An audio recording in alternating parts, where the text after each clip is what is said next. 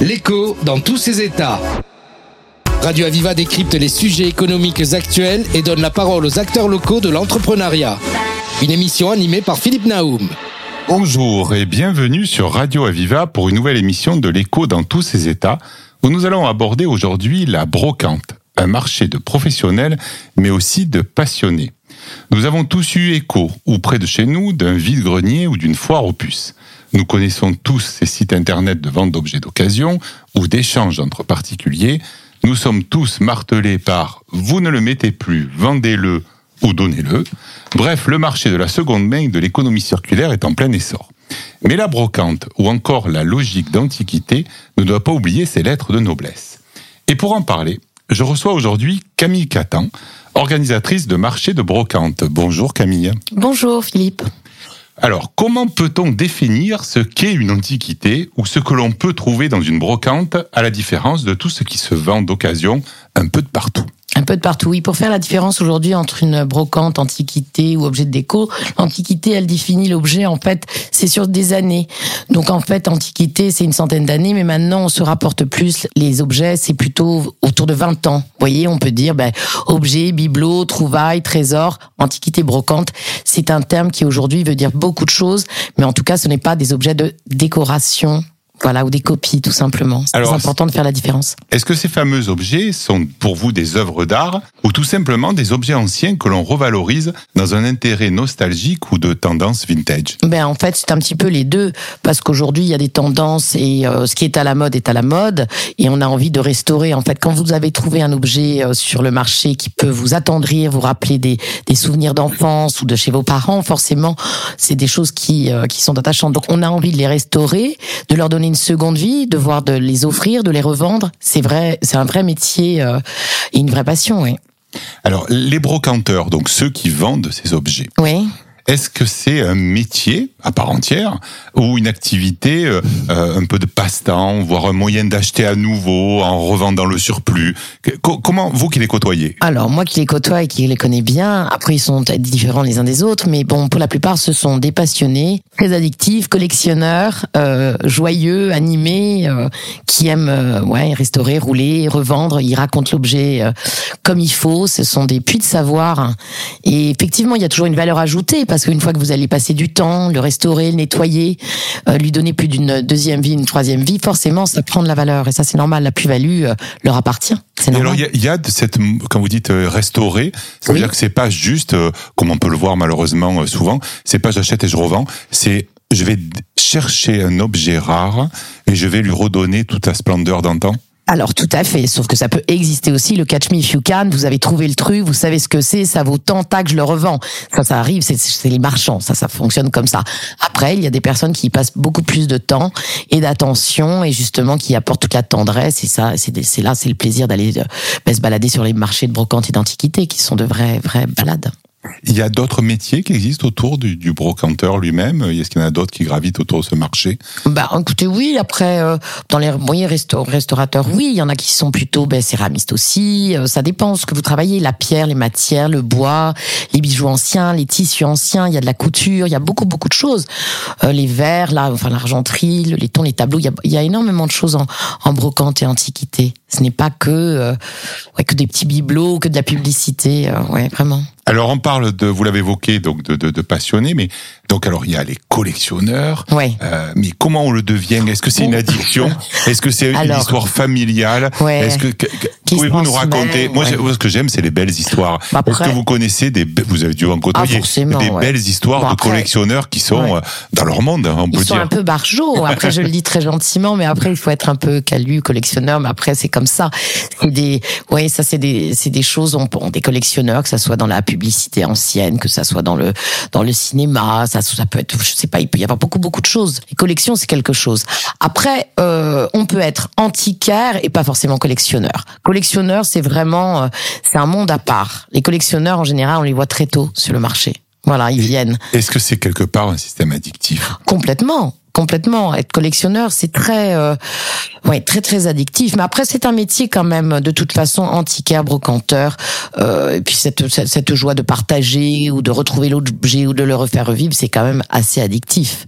C'est bien plus plaisant que d'aller acheter du, du neuf quelque part. Et quelque part après, puisque c'est l'objet quand même de notre émission, Oui. il y a une réelle économie parce que quelque part il y a des objets qui peuvent prendre des valeurs euh, disproportionnées. Dont-nous bien. Pour eux non, mais pour euh, euh, certaines personnes qui regardent cet Ah objet oui, disent ouais. oui, oui, oui, oui. Puis après, il y a des choses, bon, forcément, vous allez sur le marché, ça peut, alors ça n'arrive pas à chaque fois, mais sur un marché, vous pouvez arriver à avoir d'un coup la main qui chauffe et se dire, je vais trouver l'objet rare, la trouvaille rare, quelque chose d'exceptionnel. Et c'est déjà arrivé et ça arrive tous les jours. Ça, c'est vrai. Après, on peut y aller simplement pour, euh, pour se dire, ben, on va, on va choisir un livre, on va le transmettre, on va l'offrir, ça va nous rappeler quelque chose. Il se passe vraiment euh, plusieurs choses sur le marché, du début jusqu'à la fin. Et si on parle justement de cette valeur, Ouais. qu'est-ce que vous pouvez nous dire sur les non sur les, les ventes aux enchères justement c'est Ah oui, ça c'est très bien, c'est sympa. ça justement Ouais, parce que ouais. quelque part il y a un objet où on prédéfinit qu'il y a de la valeur et là les enchères s'affolent ah, Ah oui, quoi. ça folle, ça folle. Et après, parfois, ne s'affole pas, alors que ça aurait dû s'affoler. c'est très, c'est très sympa aussi le- les ambiances de, de vente aux enchères. C'est très très sympa. Il y en a d'ailleurs plusieurs dans la région. Enfin, ça a toujours existé. Moi, ma mère m'y a amené beaucoup. J'adorais ça. Et alors maintenant on va parler des clients. Oui. Qui sont-ils? Alors, Ah. est-ce que est-ce qu'il y a est-ce qu'il y a une catégorie socio-professionnelle? Est-ce qu'il y a un âge? Est-ce qu'il y a Non. c'est qui ces clients? Alors, ben, les clients, écoutez, euh, oui, alors j'allais vous dire, c'est des passionnés, euh, justement. Alors, c'est C'est les multi- mêmes? C'est les mêmes ou Ouais, pas? non, pas tout le temps. C'est multigénérationnel. Bon, après, il y a vraiment un roulement. Alors, si on parle vraiment euh, bah, du marché de l'image du Pérou, oui, il y a un vrai roulement avec des, des, des personnes qui viennent régulièrement, les mêmes. Mais après, il y a des touristes aussi. Il y a, il y a des jeunes, des, des, des personnes plus âgées. Puis les marchands entre eux qui se, qui se rachètent et qui se revendent et qui se euh, oui, oui, oui. Après, c'est vraiment multigénérationnel. Et alors, je dirais que franchement, ça appartient à tout public. Voilà, c'est un large public. C'est pas forcément euh, euh, pas adressé qu'à un, pu- un public euh, qui a qui a les moyens.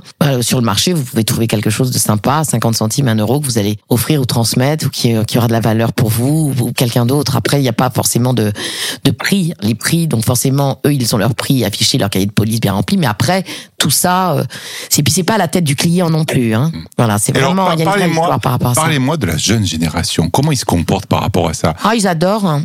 Mais tous Ouais, beaucoup, beaucoup. Ils nous trouvent pas un peu has Non, bah après vous savez aujourd'hui ils veulent mélanger. Effectivement, ils sont toujours après dans, dans, les trucs un petit peu neufs comme le côté euh, Ikea. Bon, voilà, mais après non, aujourd'hui c'est franchement il, que ce soit dans le vêtement, donc tout ce qui est vintage, donc friperie, ça marche très très fort. Après même pour le mobilier, il y a des aujourd'hui il y a comme on dit des trésors, des pépites que les jeunes ont envie d'avoir chez eux aussi dans leur maison, ou alors vont offrir à leurs parents parce que ça va leur faire penser à quelque chose, ou alors parce qu'ils le voient dans les films. Aujourd'hui, vous savez, toutes les séries, tous les films bah, ou les pièces de théâtre sont décorées avec des objets euh, qui sont sur nos marchés ou sur les boutiques de brocante et d'antiquité qui prêtent énormément.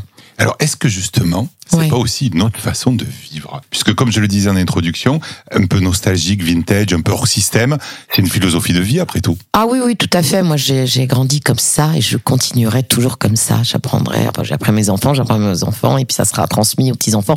C'est obligatoire. Voilà, on peut pas, euh, c'est normal. Il y a beaucoup, beaucoup de choses déjà. Donc, euh, ça sert à rien de consommer en plus alors qu'il y a déjà des choses merveilleuses qui existent. Alors, vous qui, depuis des années, euh, travaillez dans l'organisation justement de ces marchés de brocante, comment vous voyez ce- cette évolution C'est toutes les communes, tous les lieux s'approprient ce, ce, ce genre d'événement ou vous voyez d'autres évolutions? Oui, alors effectivement, que ce soit dans, dans tout le la France, c'est différent.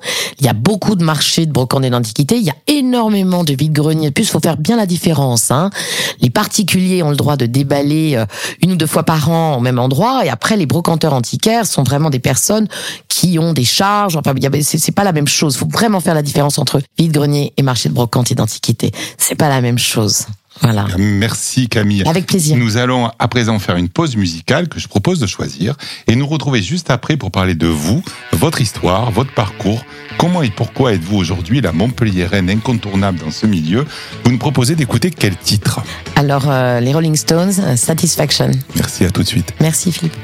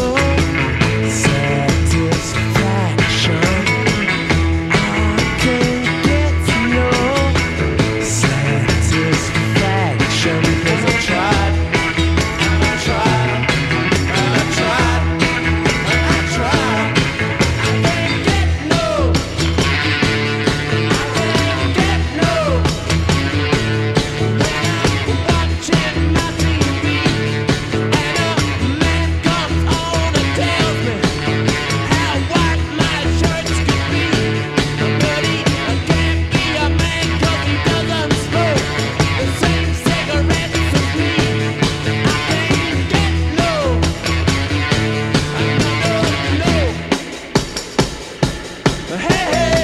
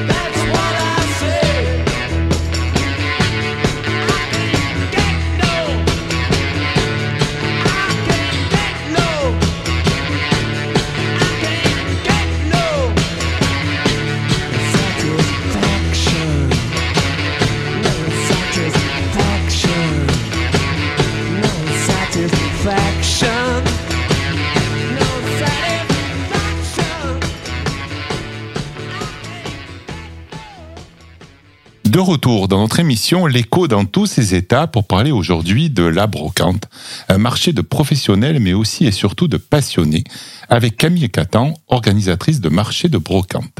Alors Camille, qui êtes-vous? Quel est votre parcours? Comment arrive-t-on ou tombe-t-on dans le marché de la brocante? Alors écoutez, moi, euh, avant tout, bah, j'ai grandi à Paris avec euh, avec ma mère qui était relations publiques et donc qui aimait beaucoup les gens et en même temps qui adorait euh, les ventes aux enchères. Donc on passait beaucoup de temps à Drouot, voilà. Après on allait également Paul Bert, Serpette, tous les tous les marchés, Montreuil également sur Paris. Et donc elle adorait ça et elle aimait beaucoup ça. Donc après, moi je suis partie, j'ai découvert le sud de la France et donc j'ai rencontré mon père Alain qui était euh, antiquaire et qui avait aussi créé le marché de Villeneuve-les-Avignon. Donc du coup, euh, si vous voulez, moi entre Paris, après la découverte du Sud, puis après j'ai habité dans le Var à Saint-Tropez, je travaillais sur le marché. J'ai euh, j'ai toujours aimé ça. J'ai toujours aimé les vieux tissus, les vieilles publicités, les affiches de cinéma. Donc j'ai toujours vraiment adoré ça. Et en fait, euh, tout ça pour vous dire que moi quand je suis arrivée à Montpellier, ben je j'avais envie qu'il se passe quelque chose de sympa un vrai rendez-vous. Et je trouve que ça manquait. Et Donc il n'y avait rien, rien Alors, de, si, conséquent. Il y a eu de conséquent. En fait, il y a, si, à l'époque, il y, avait eu, il y a eu le marché Opus qui a très bien marché. Euh, à la Mosson, il y a eu beaucoup de choses. Sauf que là, c'était le moment où il fallait créer quelque chose. Donc j'ai proposé mon projet à la, à la ville de Montpellier. Et ça a mis un peu de temps avant d'exister. Mais aujourd'hui, on a fêté nos 10 ans. Donc c'est un vrai marché de professionnels de brocante et d'antiquité qui a lieu tous les dimanches, voilà, sur la promenade du Pérou. Et qui s'appelle les Dimanches du Pérou. Les Dimanches du Pérou, ouais, tout à fait. Donc ça, c'est votre activité principale. Vous en avez d'autres? Oui, j'en ai d'autres. Après, je suis donc créatrice d'événements. J'ai une agence d'événementiel, donc je peux y euh, faire de la communication, organiser euh, des expositions. Et là, euh, notamment, on va lancer quelque chose de sympa. Ça s'appelle 36 heures et la brocante de la mer sur la ville de Carnon. Donc ça aura lieu le samedi 15 septembre. Voilà. Il y aura la brocante de la mer, la première. La première aura lieu samedi prochain. Donc je suis très très contente. Vous avez fait d'autres types d'événements qu'on peut, qu'on peut citer Ah, bah, j'ai fait des châteaux chineurs. Alors, bon, j'ai organisé des brocantes dans des châteaux avec des vrais parcours et effectivement aussi des ventes aux enchères. Euh, on a fait aussi également des brocantes sur la, sur la ville de Sète et c'est pas terminé. Après, écoutez, euh, il y a eu le marché du Lez aussi. Été directrice artistique du marché du Lez pendant quatre ans et on y avait mis en place la brocante qui existe toujours d'ailleurs je les salue. Voilà donc puis après il y a d'autres projets aussi. Euh, voilà j'espère que ça continuera c'est évident. Après les dimanches du Pérou fonctionnent très bien. Car non je suis sûre que ça va être sympa aussi. Et puis après bah, pour le reste après je peux faire du consulting aussi. On peut revenir vers moi. Je conseille souvent même les particuliers euh, euh, voilà s'ils ont besoin de, de, de guides ou d'informations sur ce qu'ils ont mon métier, c'est de mettre les gens en relation, de créer l'émulation et que les gens suivent le, mouvement avec un tissage humain. Voilà. Donc votre originalité, elle repose essentiellement sur cette logique de proximité. Ouais. Donc des lieux bien précis ou des Ouais. lieux un peu atypiques parce Tout que c'est peut-être ça aussi. Le, je suppose que le marché du lait au tout début, quand vous avez initié ça, Ouais. c'était pas, j'allais dire gagné ou en tout cas c'était pas adapté ou, ou c'était pas la, la finalité première. Non, mais après on avait envie de, de, de vraiment de créer un lieu de vie sympa, comme on aimait avec Alexandre, c'est-à-dire dans un endroit un petit peu ancien, pas trop loin de la ville, où on pouvait euh, y amener euh, ce qu'on aimait, c'est-à-dire euh, bien manger, bien la brocante, un petit peu de sport. euh, euh, c'était vraiment le démarrage, c'était formidable. Hein, ça a été créé dans une imprimerie. Euh, Il y avait une petite place de village, on a mis un food truck, on a branché la musique et puis ça a marché. Et Voilà. Du coup, tous ces passionnés, donc, qui viennent pour euh, voir, découvrir, chiner, puisque c'est le Ouais, terme, c'est- voilà. ouais, chiner, j'aime bien ce mot, ouais, Bah, chiner. bah, bah oui, parce qu'en fait, euh, c'est aussi un parcours de, de, de vie qui peut être intéressant. Justement, ceux qui viennent exposer, puisque vous, vous- Ouais. vous parliez de, de professionnels, Oui. vous les trouvez comment? Vous avez votre réseau, vous Alors avez... oui, j'ai mon réseau, euh, oui, donc ils viennent à moi, mais après, si vous voulez, c'est quand même, euh, le- ça peut être bien sûr, ça peut être des antiquaires brocanteurs qui viennent également, bah, je sais pas, du Gard, de Nîmes, de d'Aigues-Mortes, justement, de ils viennent de- à plusieurs, en fait, ça dépend. Quand il y a les journées continues des dimanches du Pérou, il y en a qui viennent de plus loin que forcément euh, localement. L'Occitanie, ça peut être la région, ouais. Exactement, exactement. Et ensuite, que ce soit dans les abonnés ou dans les journaliers, c'est vraiment, ça peut aller, oui, jusque Lyon, Marseille, euh, ça dépend, voilà, euh, et d'ici et d'ailleurs, et même, ça peut arriver qu'il y ait des exposants, même anglais, espagnols, ça m'est déjà arrivé. Donc voilà, il y a des Ah ouais, ouais, acheteurs. ouais, mais, formidable. mais il peut y avoir aussi les acheteurs. Oui, les acheteurs, euh, des touristes, mais également des exposants italiens qui peuvent venir. Ils se disent qu'ils sont là dans la région, ils adorent Montpellier, ils ont envie de venir et ils viendront s'installer. S'ils ont tous leurs papiers, je les prendrai avec plaisir. Oui, ça, ça- Voilà. mais ça met Non, des, mais des années, vous l'avez dit, ça fait marchand, 10 quoi. ans, ça fait Ouais. 10 ans, parce qu'on voit, euh, est sur la sorgue. Ah oui, alors l'île sur la Sorgue, ça existe depuis plus longtemps. Voilà, vous voyez, Bon, ça les- s'inscrit vraiment. Il y a, il y a une espèce de patrimoine. Enfin, il y a beaucoup de personnes qui, euh, pour l'île sur la Sorgue, c'est euh, l'antiquité, la brocante, euh, chiner. euh, Oui, tout à fait. Je vois aussi euh, Pézenas. Il y a- Ah, Pézenas, c'est très important. C'est Je super, crois deux Pézenas. ou trois fois par an, il y Oui, a. il y a deux grands déballages par Ouais, an. deux C'est comme Barjac, voilà. comme la foire de Barjac. D'accord. Et, et Montpellier, c'est pas prévu? Mais Montpellier, on fait six journées continues par an et après vous avez quatre déballages, quatre ou cinq déballages marchands, les déballages Cipolla. D'ailleurs le prochain, alors j'ai pas la date en tête, mais je crois que c'est à la fin du mois. Voilà, avec euh, mon ami la Jérôme Audras qui organise tout ça. Ça c'est au parc des expositions de Montpellier. Il faut se renseigner parce qu'il y a beaucoup de gens qui ne sont Oui, pas au oui, courant. c'est bien de le dire, Ça voilà. s'appelle le déballage Cipolla pour les intimes Chipolata. Ah. Cipolla, voilà. Et Donc qui veut dire? Cipolla, c'est leur marque, C I P O L A T. Voilà. Alors, dans toute cette activité, Ouais. vous avez des projets, vous avez envie de faire d'autres choses. Est-ce que comment vous, bien sûr, si c'est pas confidentiel. hein, alors, vos, vos projets, vos prochains événements. Bon, on a parlé des 36 Ah oui, heures. voilà, c'est 36 heures Ah, qu'on ouais. qu'on connaît ouais, pour déjà, qui est ouais. déposée. Après, bon, la brocante de Carnon, la brocante de la mer, un, ça va être une brocante mensuelle, donc c'est très important pour moi. Puis surtout Carnon, il y a eu beaucoup de travaux, beaucoup de choses de faites, donc là, on va pouvoir vraiment y ajouter euh, bah, des événements culturels, sportifs. Enfin, ça va être sympa et ça sera bon une fois par mois.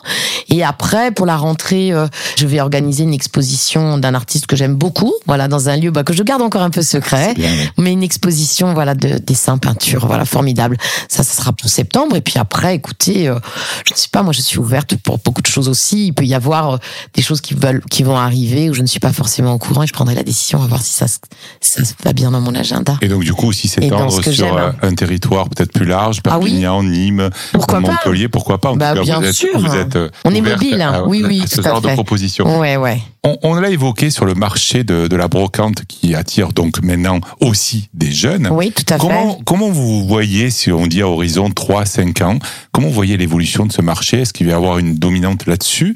Ou, euh, ça va se tasser? Ou c'était un phénomène de mode? Bon, je sais pas trop, mais c'est vous, vous le voyez se développer de plus en plus dans, dans l'ensemble des, des, villes de France? Bah, écoutez, je pense que oui, de plus en plus, oui. Après, on vient aux objets euh, détournés, les objets euh, qui reprennent une, seconde vie, les vêtements, la récupération. Il, y a, il va y avoir bon des choses qui vont se passer et de plus en plus, oui, dans les cinq ans à venir. Après, je suis sûre de quelque chose, c'est que et je ferai tout en tout cas pour que ça dure, c'est que le marché, c'est un lieu de rencontre, c'est un lieu où effectivement vous allez peut-être chiner l'objet rare, trésor, mais c'est aussi un moment de vie que vous allez passer entre euh, milieux différents, gens différents qui se rencontrent autour de- de- d'un objet, d'un livre, d'un vêtement. Enfin, c'est vraiment euh, très très attachant. Aujourd'hui, une fois par semaine, de créer ce truc-là, c'est pas pour rien.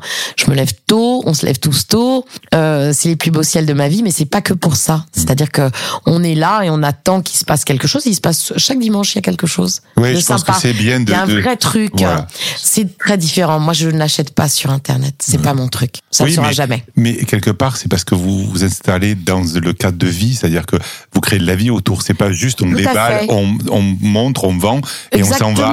Ah il y a à chaque fois, il y a chaque fois un événement. Il y a le cadre déjà. Bon, le cadre Bon, qui est bah extraordinaire oui, quand même. le- hein. Ça, on on peut peut le dire, signaler c'est royal. déjà. C'est Voilà. royal. Il est royal, ouais, il est royal. est Celui-ci, est vraiment Après, royal. vous savez créer tout ce qu'il y a autour, donc le cadre de vie. Vous parlez de food truck, mais quelque part il y a une ambiance. Le petit café qu'on va boire, etc. Ben voilà. Ouais. Et les gens se rencontrent. Un coup c'est moi, un coup c'est toi. Je sais pas, il y a un truc vraiment sympa. J'espère que ça perdurera. Je vous le souhaite. Ouais, en, tout merci. cas, en tout cas, merci beaucoup. Merci euh, Camille Catan pour Merci. votre témoignage. Et j'espère que vous en savez un peu plus sur cette passion autour des objets de collection, ce marché de plus en plus coté autour de l'art ancien et qui peut être aussi une philosophie de vie nostalgique d'un temps que les moins de 20 ans ne peuvent pas connaître. Je l'ai placé. Et je vous conseille, pour l'avoir souvent fait, de rencontrer Camille, son sourire et sa passion pour le beau tous les dimanches au dimanche du Pérou. Je vous dis à la semaine prochaine pour une nouvelle émission de l'écho dans tous ses états. Vous pouvez retrouver l'intégralité de cette émission en podcast sur radio-aviva.com et sur tous les réseaux. Bonne semaine et à bientôt. Merci Camille. Merci Philippe, à bientôt. C'était l'écho dans tous ses états. Radio Aviva décrypte les sujets économiques actuels et donne la parole aux acteurs locaux de l'entrepreneuriat. Une émission animée par Philippe Naoum.